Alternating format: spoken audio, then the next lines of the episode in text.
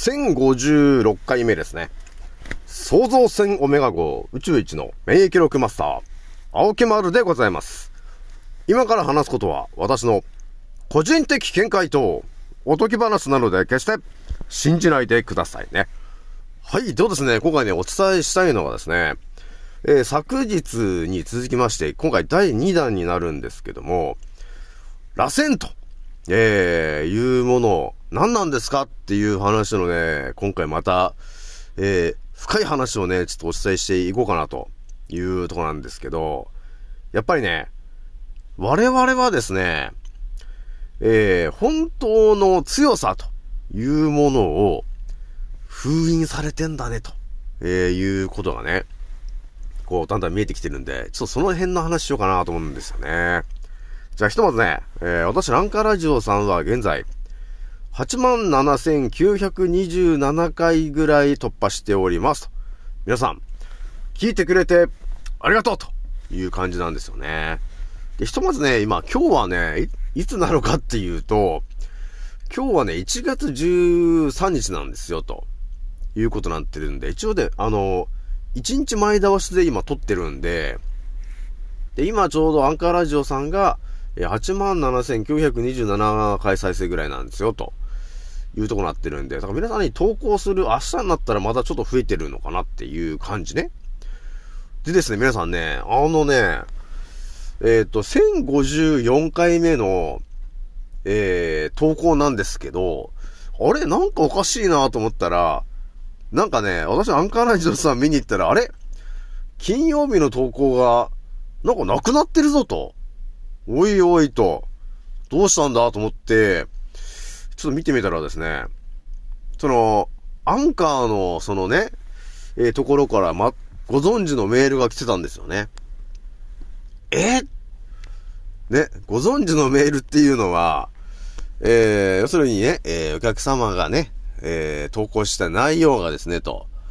プラットのホーム的なそのね、あれに違反してますよ、と。いうことになってるんで、えー、削除しましたよっていう通知が来てたんですよね。おいおいと、おいと、おい、今回その、彼女の話もしてねえぞというとこだったんですよね。ただね、あの、予防の、予防の、えー、背の、えー、死ゆ、ね、その赤ちゃんとかそういう辺の話、ちょっと、ちょっと切り込んだだけだったんですけど、あのー、削除されちゃったんですよね。おいと、マジかということになってるんですよ。そんなね、あの、私なんか大して有名じゃないんだから、その、大して聞かなくていいのにさ、本当にね。なんだそんなじっくり聞くかな、本当に。ね。運営の皆さん。そんなに聞いてるとね、本当に、ファンになっちゃうよ、本当にね。えー、ということになっちゃうよね。というわけなんで皆さんね、1054回目がない理由っていうのは、削除されちゃってるんですよ、皆さん。もう、ね。なんかおかしいなと思ったら、削除されちゃってたんで、まあ、とりあえずね、えー、SNS 的なところで、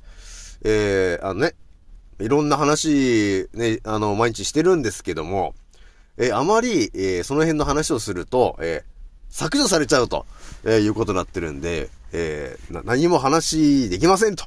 いうことになっちゃったんですよね。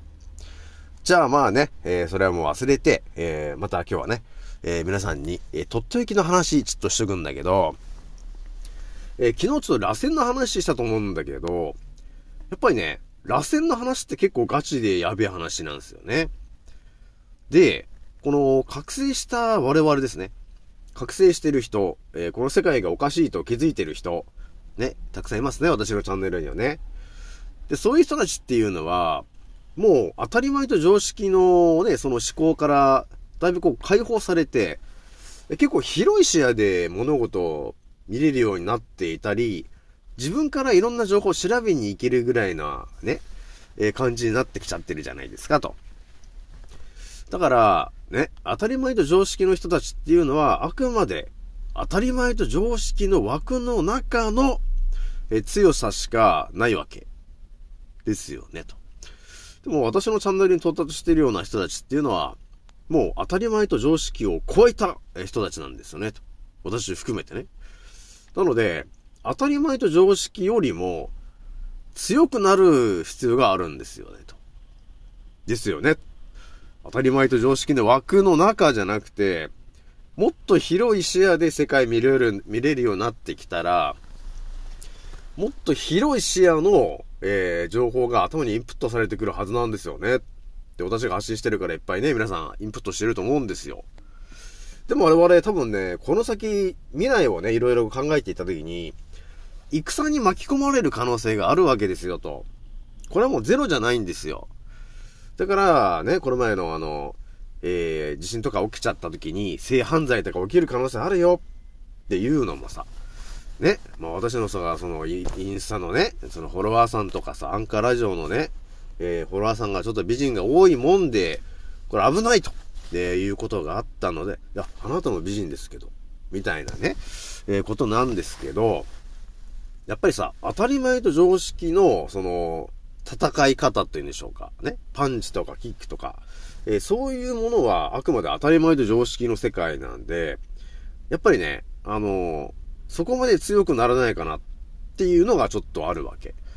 だから、我々覚醒してるんで、もっとすごいね、広い視野で物事見れるようになってきてるんで、そうなってくると、やっぱり、そういう、それなりのね、えー、当たり前と常識を超えた戦い方っていうものを身につけておけば、この先絶対役立つよねっていうのがあるんでね、皆さんにお伝えしたいなと思ってたんですよね。ですよね。我々も当たり前と常識じゃないんで、ね、ただパンチキックするとかそういう話じゃないよね。だから私が今語ってるのが、螺旋というものをイメージして攻撃していますかって言ったって多分、当たり前と常識の人は、ただパンチを打つ、ね、ただ蹴りを蹴るっていうだけしか、えー、教えられてないんで、それ以上広がらないんです。情報がね、広がらないし、そこからそこまでの強さ以上にはいけない。でも我々はその先に行くことができるんですよね、と。なぜならば、私がいるからですよね、ということなんですよね。まあ私がね、なんつったって、宇宙一の免疫力マスター、沖丸、ね、覚醒して8年目がいるわけなんで、そりゃもうね、当たり前と常識なんていうのはもう超えるよな、ということなんですよね。じゃあ皆さんね、ほんとこれガチで、えー、皆さんがこの先、戦に巻き込まれるとか、もうよくわからない人と戦うとかね、で、そういうようなことをもう私はもう、あの、未来で、そういうのを想像してきちゃってるから、皆さんが、ね、こう一対一で戦うとかね、誰かが逃げるとか、そういう時に、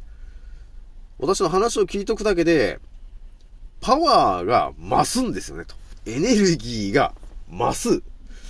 っていうテクニックを皆さんに伝えておけばですね、皆さんがピンチの時に、ね、多分パンチと、パンチとかキックとかって戦うかもしれないんですけど、今の当たり前と常識の考え方で、打ってるパンチとですね、私の話を聞いてから繰り出すパンチではちょっと違うんですよね、と。当たり前と常識を超えてるパンチになってくるんですよね。っていうことになってくるんで、ぜひともね、ちょっと聞いといてほしいなというとこなんですよ。で、そうですね、まずこの螺旋みたいな話の今回第2弾でお伝えするんですけど、ものすごいね、シンプルな話まずするんだけどさ、当たり前と常識の人がね、えー、パンチをしたり、ね、えー、キックをしたりすると思うんですけど、そこは一体何をイメージしてやってるのかっていうと、やはり、拳なら拳を意識してパンチしてると思うんですよ。蹴りだったらどっちかっていうと、つま先って言うんでしょうか？足の先っちょの方を意識して相手に、相手を蹴ろうとしてませんか？でもこれほんと当たり前みたいな話なんですよね。相手をパンチするのに、拳を握って、拳を意識して相手を殴るじゃないですかと。で、蹴りもそうなんですけど、蹴るときに、蹴る、蹴る一番先端って言えば足のさ、爪の方じゃないですかと。だから足の先端の方をちょっと意識して、足を持ち上げて、相手に蹴るじゃないですか。もうこれがだから本当当たり前と常識な話なんですよね。だから本当にこれ空手とか習いに行った時の、本当初歩的な感じでこう習うじゃない。ね。並ぶんですけど、だからね、なんて言うんですかね。多分この先人たちがさ、いろんな、あの、感じで、この空手みたいな、そういう武術みたいなものを編み出してると思うんだけど、やっぱり、その編み出してるものの、本当の本質みたいなところっていうのは、やっぱりその、武術、武術を開発してる人が、多分心で、あの、持ってるだけなんで、伝えないんですよね。やっぱそれを伝えてしまうと、あの、強くなりすぎちゃうと。いうところがあるんですよね。で、これインドとかの話でもそうなんですよね。ただその古武術とかそういうものすごいね、え伝説的な武術があった時に、やっぱりその武術を学んで、奥義を学んでるような人っていうのは、弟子に全てを教えないですよね。だから北斗神拳みたいな感じで自分が、自分と弟子が戦って、えー、倒すっていう時に答えを教えるかもしれないんですけど、基本答えみたいのも教えないんですよね。だから、えー、その達人みたいな人たちがやってる奥義みたいな、その形だけが残ってて、そこに、その、なんとなく我々がイメージしたものをつけて、訳して、あ、こういう意味なんですよ、ああいう意味なんでしょうってやってるんだけど、多分そういうことなんですよね。本当のその動きの、その、意味がちゃんとあるんだけど、そこまで教えられてないんですよね、というとこがあるんですよ。だからこの話でいくと、当たり前と常識の人たちはパンチをするのに拳を握って、その拳を相手に向かって、えー、ぶつける。これが、えー、制限好きですという話なんですけど、これがですよ、当たり前と常識を超えた考え方で、皆さん、拳を繰り出すとしたらどうやって繰り出すのか。さらに、え通常の威力じゃなくて、もっと強いパンチを打ちたいな。ね、思うよね。思いますよね。だからこれは、だから将来的に、ほんとピンチになった時って、ほんと多分強いやつなのか、ね、ほんとやべえやつと戦ったりする時に、普通のパンチでもうやばいだろみたいな状況が起きるじゃないですか、と。そういう時に、どうするのかって話もしとくとですよ。当たり前と常識の人はその拳を握って、それを、拳を、えー、相手にぶつける、なんですけど、当たり前と常識を超えた我々、私が考えるのはどう考えるかっていうと、拳を握って相手にぶつけるんだけど、その腕というものっていうのは、本来どこがスタートなのかというところを考えていくわけですね。腕ってどこがスタートなんですかって考えるとみんな肩って言うんですけど、いや違うよねと。腕を動かして、一番最初に、あの、一番遠くだね。腕を、えー、握って、えー、こうぐるんぐるん回したりとか、えー、上下に動かした時に、一番遠くで動いてる骨のつながりのあるところはどこなんだっていうと鎖骨ですよね。だから腕の先端っていうのは鎖骨なんですよね。っていうのが見えてくるじゃないですかと。ということは、ね、パンチをすると言っても、どこにエネルギーをイメージしてパンチしてるんですか？これやはり、えー、その腕の一番、えー、スタートの地点を意識してパンチをするのか否か。で、ここなんですよね。っていうことが見えてくるよね。だからこれもだからね、ほんと当たり前と常識を超えてる私だから話してる話なんだけど、普通の人は多分誰もその話はしてないと思うんですね。ですよね、皆さんね。だから、拳というものはね、えー、握って相手を殴るね、制限好きというものがありますけど、これの力をもっと増したいんであれば、多分普通にパンチすると多分拳の力と、この腕の筋肉とその肩のエネルギーで、筋肉で殴ってるという感じになりますけど、腕というのは本来鎖骨のところからスタートしますよと、えいうのが見えてくると、鎖骨を意識して殴ると、えー、いうことをするだけでですね、ちょっと強くなっちゃうんだな威力が。っていうのがまだあるよね。でもこれ本当だから当たり前と常識の人はそこまで考えてイメージしてないから。腕は肩までだと思ってるから。ね。思い込んでるからそこで強さの封印がされちゃってるわけです。ですよね。でも我々はその、当たり前と常識を超えてるんで、皆さんに聞いてもね、腕ってどこまで、どこまでが腕なんですかって聞いたら大体みんな、いや、肩じゃなくて実は鎖骨なんですよねって分かってる人いっぱいいるんですよね。これで、えー、さらに足の蹴りの話もしちゃうとですよ。当たり前と常識の人は、足のその爪とか、その辺で足を意識して蹴るっていうことをやるんですけど、その蹴るというね、足の動きというのは、一番どこが大元なんですかっていうところを、こう覚醒した私ぐらいになってくると見えてくるじゃないじゃあ足って一体どこが軸となって足なんですかってなってくるじゃんそうすると腕で言ったら鎖骨ですけど、足で言ったら股関節のとこですよね。じゃあ股関節を意識して蹴ったことってありますかって話でないんですよね、大体ね、みんな。私もないんですけど。だそういう違いがあるんですよ、と。ですよね。どこをイメージして攻撃をしてるのかっていう、そのイメージの話は、その空手とかそういう武術を習いに行ってもほぼ教えてくれないんですよ、と。だからそれはだ誰も知らないんですと。本当にその武術の達人とか、古武術の達人とかね、えー、合気道の達人とかの人はもうこういう話はしてるんだけど、一般的な我々はそういう話知らないんで、